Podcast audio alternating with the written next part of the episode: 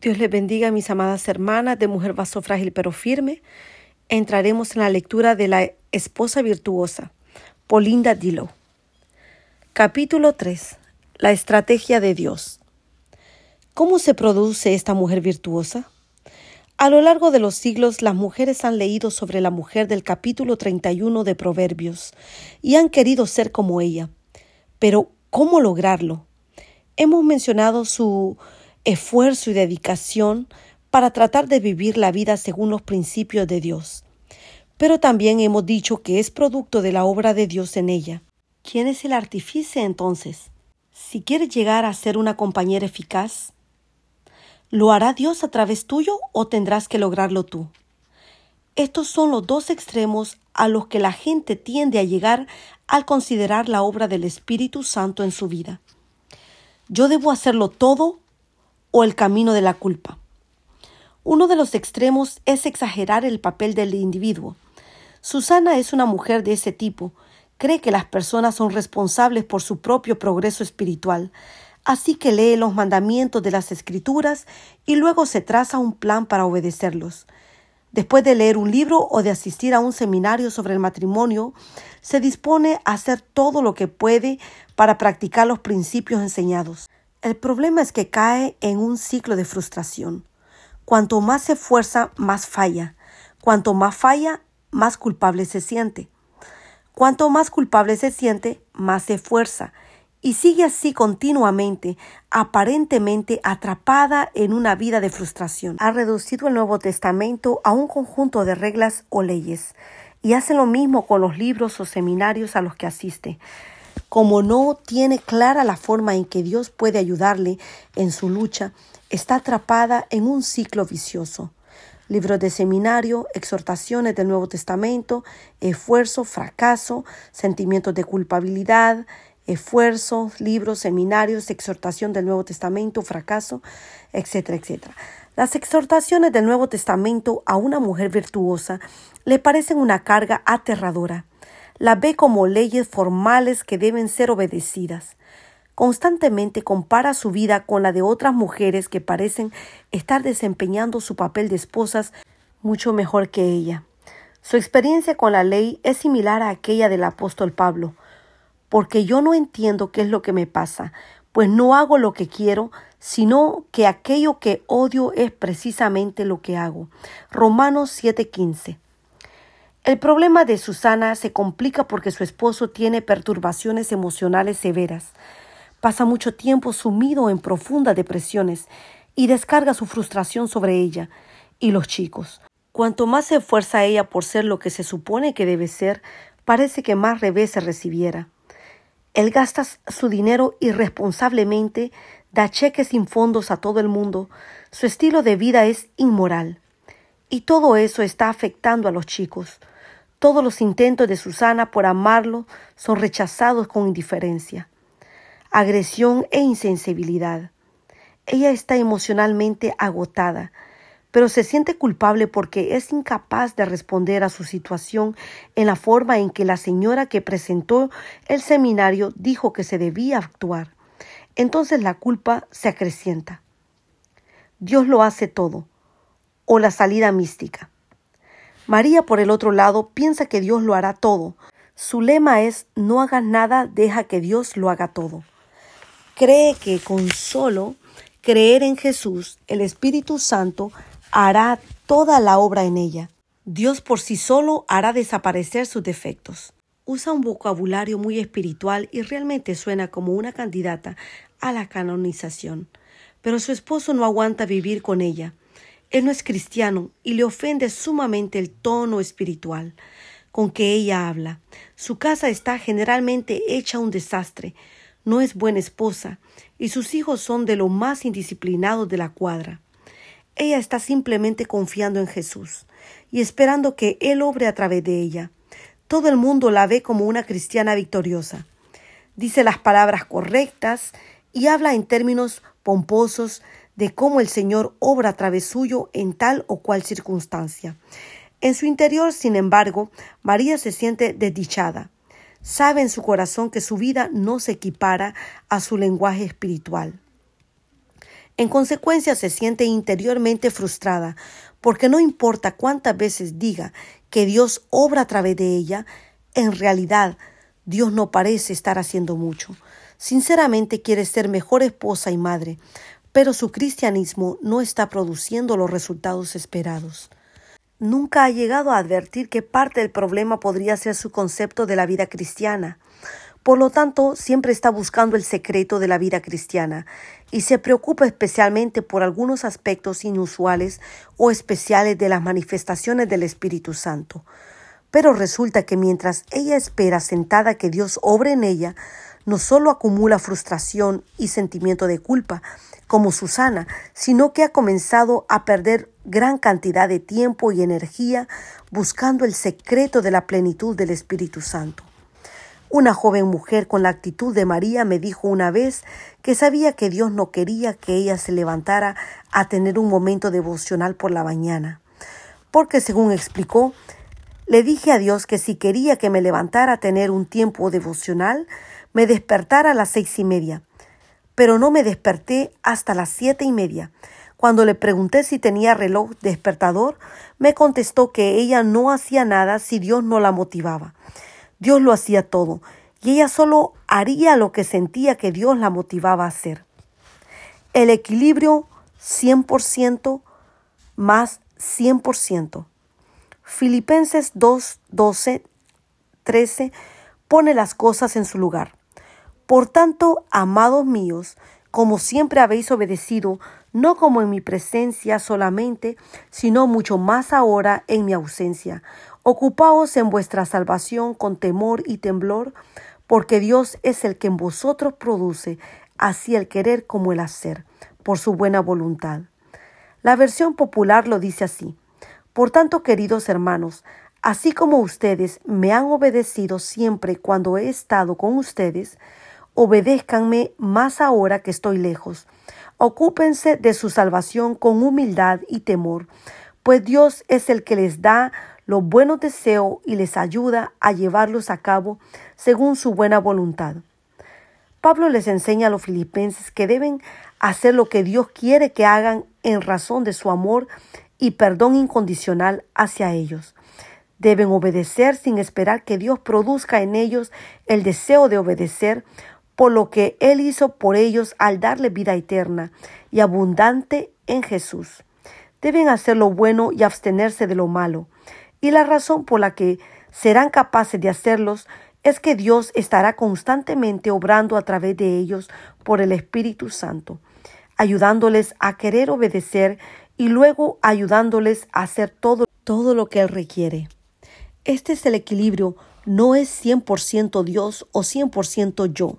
Tampoco es 50% Dios y 50% yo. Es 100% Dios y 100% yo. Ambos haciendo el 100% juntos. Nuestra relación con Dios se parece mucho a la relación con nuestro esposo. Cada uno debe de dar el 100%. El 100% de Dios. Sin embargo, en la relación conyugal siempre existe la posibilidad que alguno de los dos falle y era el otro decida irse o quebrante su promesa de entrega. En nuestra relación con Dios, solo uno de los miembros puede fallar, herir o olvidar, y te garantizo que no es Dios. Veamos todo lo que ya hizo por nosotros y lo que hace por nosotros cada día. Nueva posición. Al que no conoció pecado por nosotros, lo hizo pecado para que nosotros fuésemos hecho justicia de Dios en él. Segunda de Corintios 5:21. Nosotros que somos pecadores hemos sido declarados justos. Estamos bajo la gracia, estamos justificados. Si conoces a Jesucristo como tu Salvador personal y Señor, no hay nada más que puedas hacer para aumentar o disminuir el amor de Dios hacia ti. Si yo leyera la Biblia durante doce horas e hiciera veintinueve buenas obras por día, Dios no me amaría más de lo que ya me ama. Le sorprendería enormemente si yo leyera la Biblia doce horas diarias, pero no aumentara su amor por mí. Podemos interpretar justificados como si dijera, tal como si nunca hubiéramos pecado. Dios no recibe a nadie por el hecho de que viva al nivel que señala Proverbios 31, sino solamente por los méritos de su Hijo. ¿Alguna vez te has sentido fracasada como esposa? Yo sí. Qué alivio saber que Dios no me acepta según el éxito que tengo en hacer lo que Él quiere que haga. En virtud de la muerte de Cristo, todas las barreras que impiden la plena comunión con Dios han sido quitadas. Soy plenamente aceptada no por lo que yo hago, sino por los méritos de Cristo. Me presento ante Dios en el nombre de Jesús y no por mis, mis éxitos. Nueva persona. Regenerar es otorgar nueva vida y vigor, renovar espiritualmente. Esto es exactamente lo que Pablo describe en 2 de Corintios 5:17. De modo que si alguno está en Cristo, nueva criatura es. Las cosas viejas pasaron, he aquí todas son hechas nuevas. Dios nos ha dado una nueva naturaleza que implica una nueva motivación hacia la santidad. Esto se comprueba en el mismo hecho de que deseas entender qué es lo que Dios quiere que sepa respecto a ser una mujer para Él en el hogar. Es lo que Pedro llama desear la leche espiritual, de la palabra primera de Pedro 2.2, y es característico de todo lo que conoce personalmente a Cristo. Agradecele a Dios de que te ha dado ese deseo. Ese deseo viene de Él y en sí mismo es evidencia de que Dios está obrando en tu vida. Los que están lejos de Cristo nada saben en cuanto a ese deseo. Esta es una de las razones por las que la tasa de divorcio es tan alta. Dios te ha dado el deseo de ser el tipo de esposa virtuosa que hará que tú y tu familia vivan una vida plena. Alábalo porque Él ya lo ha hecho. Nuevo poder. ¿Te gustaría ser separada como santa para ser consagrada? ¿A que no sabes una cosa? Dios ya ha comprometido hacer esto a medida que te hace progresivamente más semejante a Él. En el momento de recibir al Señor Jesús como tu Salvador, Dios te dio el Espíritu Santo que te enseñara las cosas profundas de Dios. Te guiará a toda verdad y te dará poder para vivir la vida cristiana. Dios sabe que nunca podríamos lograr esto por nuestra cuenta. Dios ha hecho mucho por nosotros en el pasado, pero sin embargo resulta fácil tomar en cuenta nuestras circunstancias actuales y olvidar su fidelidad. Recientemente estaba leyendo los libros del Génesis y Éxodo y me sentí sobrecogida otra vez por los maravillosos milagros que Dios hizo por el pueblo de Israel. Leí acerca de las diez plagas que trajo sobre Egipto para convencer a Faraón que dejara salir al pueblo, y luego sobre el viaje que lo llevó hasta el Mar Rojo. Imagina que eres una en esa multitud temblando llena de pánico al lado del agua, mientras el ejército de Faraón los persigue a toda velocidad. La única forma de no morir a espada es morir ahogada. Luego, mientras el sol se está poniendo, un fuerte viento se aproxima y separa el agua delante de tus ojos, descubriendo un camino en medio del mar. Una exclamación de los que están detrás tuyo te hace dar vuelta rápidamente y ves una gigantesca columna de fuego que se interpone entre ustedes y los carros egipcios. Durante toda la noche el resplandor ardiente ilumina el campamento y el camino que se ha secado en el fondo del mar mientras que del otro lado de la columna los egipcios han quedado sumidos en la oscuridad total, esperando la luz del día para continuar su persecución. Con las primeras luces del alba, Moisés da la orden, dudando por un momento entre las altas paredes de agua de cada lado del camino y los sonidos rechinantes, alaridos y quejidos del campamento egipcio. Marchas hacia adelante, bajando hacia el ahora firme piso del mar y yendo hacia el otro lado. Cuando están terminando de cruzar los últimos de tu pueblo, los enemigos entran a la carrera por el mismo camino en medio del mar. El pánico te sobrecoge otra vez, pero luego ves a Moisés extender su brazo sobre el agua y con un rugido poderoso las paredes de agua caen estrepitosamente sobre los egipcios. Sus armaduras pesadas y sus carros los llevan al fondo del agua, que los cubre en pocos minutos. No queda ni rastro de tus enemigos. Dios te ha liberado. Nunca podrás dudar de Dios otra vez después de semejante serie de milagros. ¿O sí? Nosotros los humanos olvidamos tan fácilmente la historia que nos dice que solo tres días después los israelitas empezaron a quejarse contra Moisés a causa de las dificultades. Es fácil para nosotros pensar, ¿cómo podían hacer eso? Pero un vistazo a nuestra propia vida nos muestra lo rápido que olvidamos todo lo que Dios ha hecho por nosotros. Continuamente se nos exhorta en las Escrituras a recordar lo que Dios ha hecho. Estoy convencida de que si lo hacemos hará una tremenda diferencia en nuestra vida, al recordar que Dios no solo nos justificó y regeneró, sino que se ha dado a sí mismo para ser nuestro compañero no nos ha dejado solas para vivir la vida cristiana, sino que de hecho ha venido a vivir dentro de nuestro para darnos poder a cada una para ser una esposa virtuosa. Nuevas promesas. Ahora bien, ¿cómo podemos experimentar este poder en nuestra vida? La respuesta a esta pregunta nos lleva a considerar lo que Dios promete hacer. No solo debemos ver lo que ya ha hecho, sino pedir por fe lo que promete hacer. Nunca nos dejará. Me han dicho que hay más de siete mil promesas en la Biblia. Una de mis favoritas se encuentra en Hebreos 13:5. No te desampararé ni te dejaré. Suena hermoso, ¿verdad? Pero es aún mejor cuando se entiende totalmente su significado. En el idioma griego en el que se escribió el Nuevo Testamento existe lo que se llama triple negación. Se usa cuando el autor quiere ser sumamente enfático. Este es el único versículo en el Nuevo Testamento en el que se usa la triple negación y se traduce literalmente así. Nunca, nunca, nunca. Bajo ningún concepto te dejaré indefensa, ni te abandonaré, ni te dejaré de sostener decididamente no. Eso sí que es una promesa y hay 6.999 más promesas así. Hacernos semejantes a Cristo. Observa la conocida frase de Pablo, y sabemos que a los que aman a Dios, todas las cosas le ayudan a bien. Esto es, a los que conforme a su propósito son llamados. Romanos 8:28. Con demasiada frecuencia nos detenemos ahí, desconociendo el versículo siguiente. ¿Cuál es su propósito? A los que antes conoció también los predestinó para que fuesen hechos conforme a la imagen de su Hijo, para que Él sea el primogénito entre muchos hermanos. Versículo 29. Ciertamente todo se coordina para nuestro bien.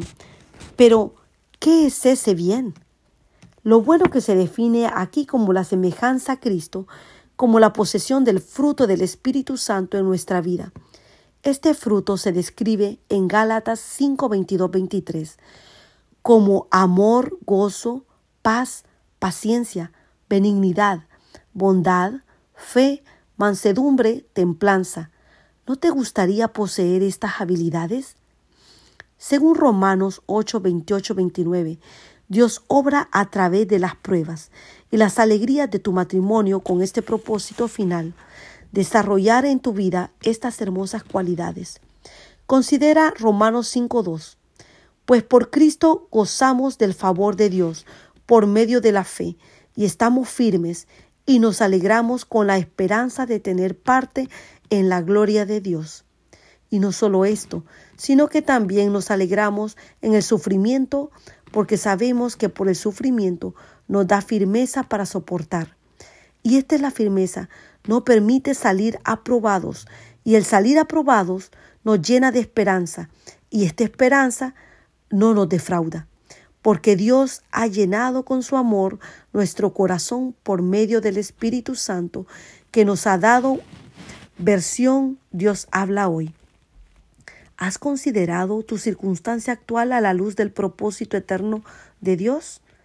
A menudo las mismas cosas que rechazamos y por las cuales protestamos son las herramientas especiales de Dios para modelarnos a la imagen de su Hijo.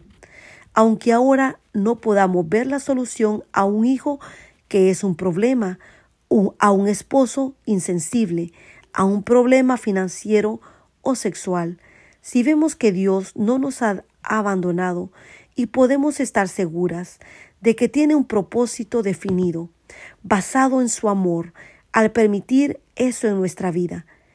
Esta perspectiva es fundamental para poder experimentar el poder del Espíritu Santo. Ninguna tentación es demasiado grande. No os ha sobrevenido ninguna tentación que no sea humana, pero fiel es Dios que no nos dejará ser tentado más de lo que podéis resistir, sino que dará también juntamente con la tentación la salida para que podáis soportar. Primera de Corintios 10:13. Cada una de nosotras estamos en etapas diferentes de la vida. Tiene un esposo diferente, y algunas de nosotras tenemos problemas en nuestra vida o en nuestro matrimonio que nos parecen demasiados agobiantes, imposibles de superar. Dios promete que no nos vendrá ninguna tentación demasiado grande y que Él proveerá a cada una la forma de soportarla. A veces nuestros problemas es simplemente que no estamos sinceramente entregando nuestras aflicciones al Señor y buscando su rostro, sino tratando de superarlas solas. El cuidado constante de Dios, echando toda vuestra ansiedad sobre Él, porque Él tiene cuidado de vosotros. Primera de Pedro 5.7. Dios quiere que le carguemos todos los problemas y ansiedades sobre sus fuertes hombros, porque Él nos ama y se preocupa por nosotros. ¿Cómo se hace esto? Por un acto de voluntad, Decides que el problema debe ser entregado al Señor y simplemente lo dejas en sus manos. Puesto que somos tan propensos a no creer, después de dos minutos de decidido entregarle el problema, encontramos de que los viejos temores, dudas y preocupaciones están volviendo. Es como si le hubieras dejado el problema a él y luego dijéramos, Señor, déjame tenerlo otra vez por un rato. No estoy totalmente segura de que lo puedas manejar. Creo que puede ayudar a la situación si yo me preocupo y desespero una o dos días más. Entrégaselo a Él y déjalo en sus manos. Cuando la duda regresen cada dos minutos, vuelve a entregarle el problema por otro acto de tu voluntad y otro y otro y otro, hasta que sientes que realmente te lo has confiado totalmente en sus manos. Puede llevar varios días y tal vez semanas hasta que realmente seas capaz de dejarlo. Esto es parte de la lucha de la vida cristiana. Es por eso que el autor de la carta de los Hebreos paradójicamente exhorta Procuremos, pues, entrar en aquel reposo. Hebreos 4:11. Requiere esfuerzo entrar en el reposo. Vemos otra vez el equilibrio de la vida cristiana en Filipenses 4:13. Todo lo puedo en Cristo que me fortalece. Yo puedo hacer todas las cosas a través de Cristo que me fortalece. Dios ha prometido sernos fiel. No dejamos nunca de darnos el poder y la fuerza para vivir la vida cristiana. ¿Cómo podemos llegar a experimentar lo que Dios promete hacer? El 100% del hombre puede resumirse en un solo breve versículo, Primera de Corintios 4:2, que dice: Ahora bien, se requiere de los administradores que cada uno sea hallado fiel. El mundo dice, un hombre debe ser exitoso, rico, famoso y atractivo. Pero Dios requiere solo una cosa, que seamos fieles. ¿No te atrae a la memoria la parábola de los talentos en Mateo 25? Jesús relata la historia de un hombre que iba a salir de viaje. Llamó a sus sirvientes y le dio a uno de ellos cinco monedas, llamados talentos, a otro dos y al tercero una. Al regresar llamó a sus siervos para evaluar lo que habían hecho con lo que se les había entregado. Al ver que el primer siervo había invertido los cinco talentos y ahora tenía diez, lo alabó. Bien, buen siervo y fiel. Sobre poco has sido fiel, sobre mucho te pondré. Entra en el gozo de tu Señor. El siervo que había recibido dos talentos también los había duplicado y recibió la misma alabanza. Pero el tercer sirviente había enterrado su talento y no lo había multiplicado. No recibió alabanza, sino el enojo de su Señor. El asunto aquí no es la cantidad de talentos que se ha recibido, sino cómo se los usa. ¿Eres un siervo fiel? Esta es la parte del hombre, confiar y obedecer. Cuando lo hacemos empezamos a experimentar que Dios obra en nosotros. Confiar. ¿Confiar en qué? en una palabra? La confianza es en una persona, Jesucristo. ¿Estás confiando en Él por lo que ya ha hecho y por lo que ha prometido hacer? Si quieres experimentar la libertad del Espíritu en tu vida, debes comenzar a relacionar cada circunstancia y cada situación de tu matrimonio a estas promesas. Deben llegar a ser tu forma de ver la vida. Al menos puedes empezar memorizándolas. La próxima vez que tu esposo te ofenda, no lo verás como un dolor irritante y fuera de lugar, sino que lo vincularás a las promesas de Dios de obrar a través de ese dolor para hacerte más semejante a Cristo. La reacción correcta es, dad gracia en todo, porque esta es la voluntad de Dios para con vosotros en Cristo Jesús. Primera de Tesalonicenses 5:18. Es verdad que ninguna disciplina al presente parece ser causa de gozo, sino de tristeza, pero después da fruto apacible de justicia a los que en ella han sido ejercitados. Hebreo 12:11. La cosecha de la justicia no se ve de inmediato, pero se anhela. Es pues la fe, la certeza de lo que se espera, la convicción de lo que no se ve. Hebreos 11:1. A veces los problemas son tan grandes que nos parece imposible continuar confiando. Sin embargo, Dios se regocija en la mujer que confía en Él.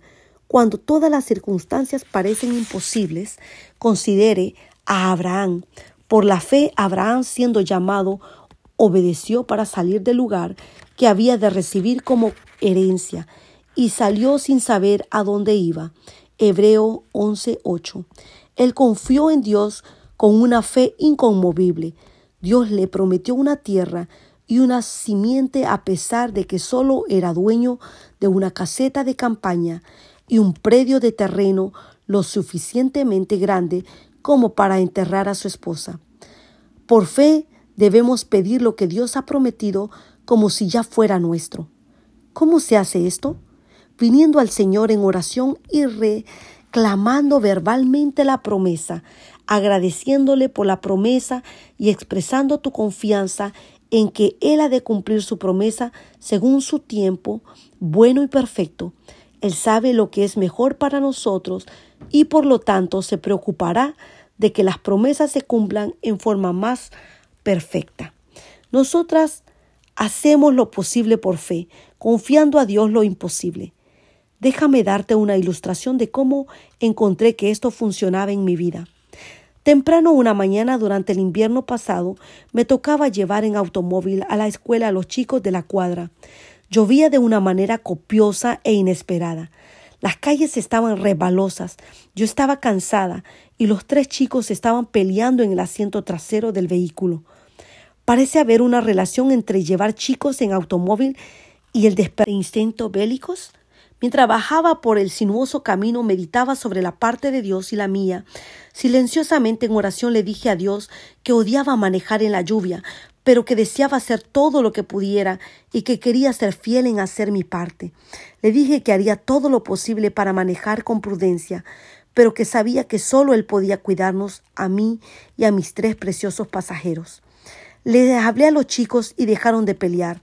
Sujeté fuertemente el volante, encendí las luces, manejé despacio y permanecí tan atenta como pude. Treinta segundos después de susurrar mi oración, se me pinchó una goma.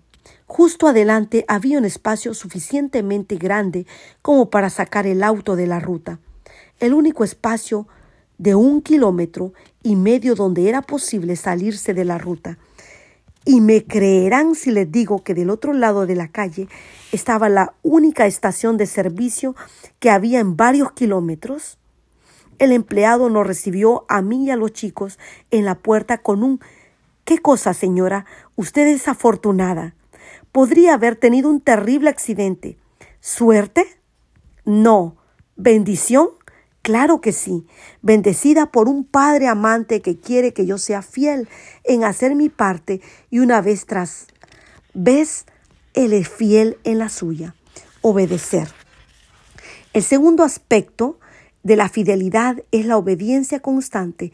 No debemos obedecer como María, que solo está confiando en Jesús y nunca lo está realmente obedeciendo. Ni debemos hacer como Susana, que está concentrada en obedecer, que se siente siempre culpable. Debemos confiar y obedecer. Ese es nuestro 100%. Vuelve a leer la historia de Lázaro, Juan 11, el hermano de Marta y María y amigo íntimo de Jesús, había muerto y sido enterrado cuatro días antes de que Jesús llegara a su hogar en Betania. María y Marta le dijeron con lágrimas a Jesús que si él hubiera estado ahí, Lázaro no hubiese muerto. Después de pedirles que le mostraran dónde lo habían puesto, Jesús ordenó que quitaran la gran piedra que aseguraba la entrada del sepulcro y con voz fuerte ordenó al muerto que saliera. Cuando Lázaro apareció en la puerta, todavía envuelto en las túnicas mortuarias, Jesús le ordenó a la gente que se los quitaran. Adviérteles al principio implícito en la historia. Jesús les pidió a la gente que hiciera todo lo que ellos podían hacer, mostrarles la tumba, correr la piedra, quitar las túnicas, y él hizo lo que ellos no podían hacer, levantar a Lázaro de entre los muertos. He visto a algunos creyentes sentarse literalmente y esperar que Dios les motive. Algunas esposas me han dicho que Dios no les ha dado un sentimiento de amor por su esposo. Dios sí motiva, sí produce sentimientos, pero generalmente como resultado de nuestra obediencia debemos hacer primero una decisión de muestra de voluntad. Voy a ser el tipo de persona que Dios quiere que sea y luego actuar, tomando una decisión obediente para con Dios, Dios promete que Él obra en nosotros haciendo su parte. Y eso es emocionante. Parece ser que Dios realmente quiere que entendamos cómo funciona esto, porque nos ha dado un libro completo en la Biblia que muestra este concepto tan claramente como si hubiera pintado un cuadro. Si nunca has estudiado el libro de Efesios, toma tu Biblia y empieza ahora. Te garantizo que te vas a entusiasmar advierte que los tres primeros capítulos de la carta de Pablo a la iglesia en Éfeso son una descripción de todas las cosas gloriosas que Dios ha hecho y que está haciendo por nosotros. La primera mitad del libro es un hermoso tratado sobre el amor y la gracia de Dios hacia nosotros en Cristo Jesús. ¿No notas que falta algo en estos tres primeros capítulos? Correcto. No hay un solo mandamiento.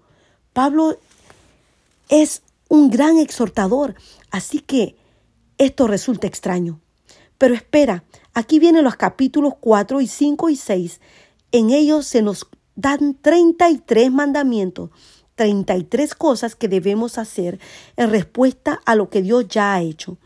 Dios ha hecho su 100% y continúa siendo fiel hacia nosotros. Y ahora nosotros debemos hacer nuestro 100%. Es como si Pablo nos dijera, miren, cuando nos ha dado Dios, vean su amor incondicional y su aceptación, deleítense en su gracia y vean cuánto se les ha dado y entonces respondan. Respondan dándose ustedes mismos, esforzándose, su voluntad y afirmándose en la obediencia. Respondan haciendo y siendo lo que Dios ha ordenado. Un proceso que dura toda la vida. Aprender a obedecer y confiar es un proceso que requiere repetición y disciplina. Pablo dice, ejercítate para la piedad. Primera de Timoteo 4:7.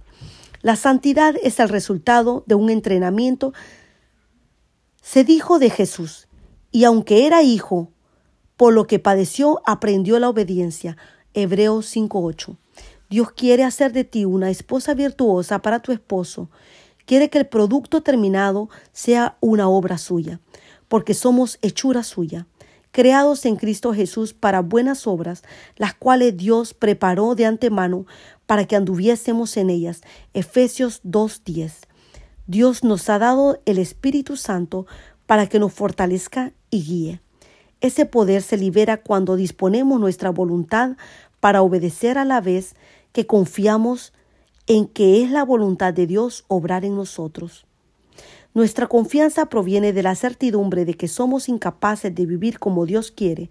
Nuestra obediencia resulta de nuestra confianza en que si le obedecemos, Él cumplirá su promesa y su Espíritu Santo nos conformará a su imagen. En un proceso que lleva toda la vida, si Dios quiere producir un, un repollo, lo puede hacer en pocos meses, pero si quiere hacer crecer un roble, ha establecido que lo llevará a una vida a hacerlo. Dios quiere producir creyentes de roble, creyentes con raíces profundas que han aprendido a obedecer, que tiene troncos fuertes, que no se quiebra fácilmente por el viento o las pruebas. Espera sus propósitos finales y decide en tu interior ser fiel, confiando y obedeciendo ahora. Esa es nuestra parte. La parte de Dios es hacer a través del poder del Espíritu Santo lo que Él ha prometido hacer a su modo y en su tiempo.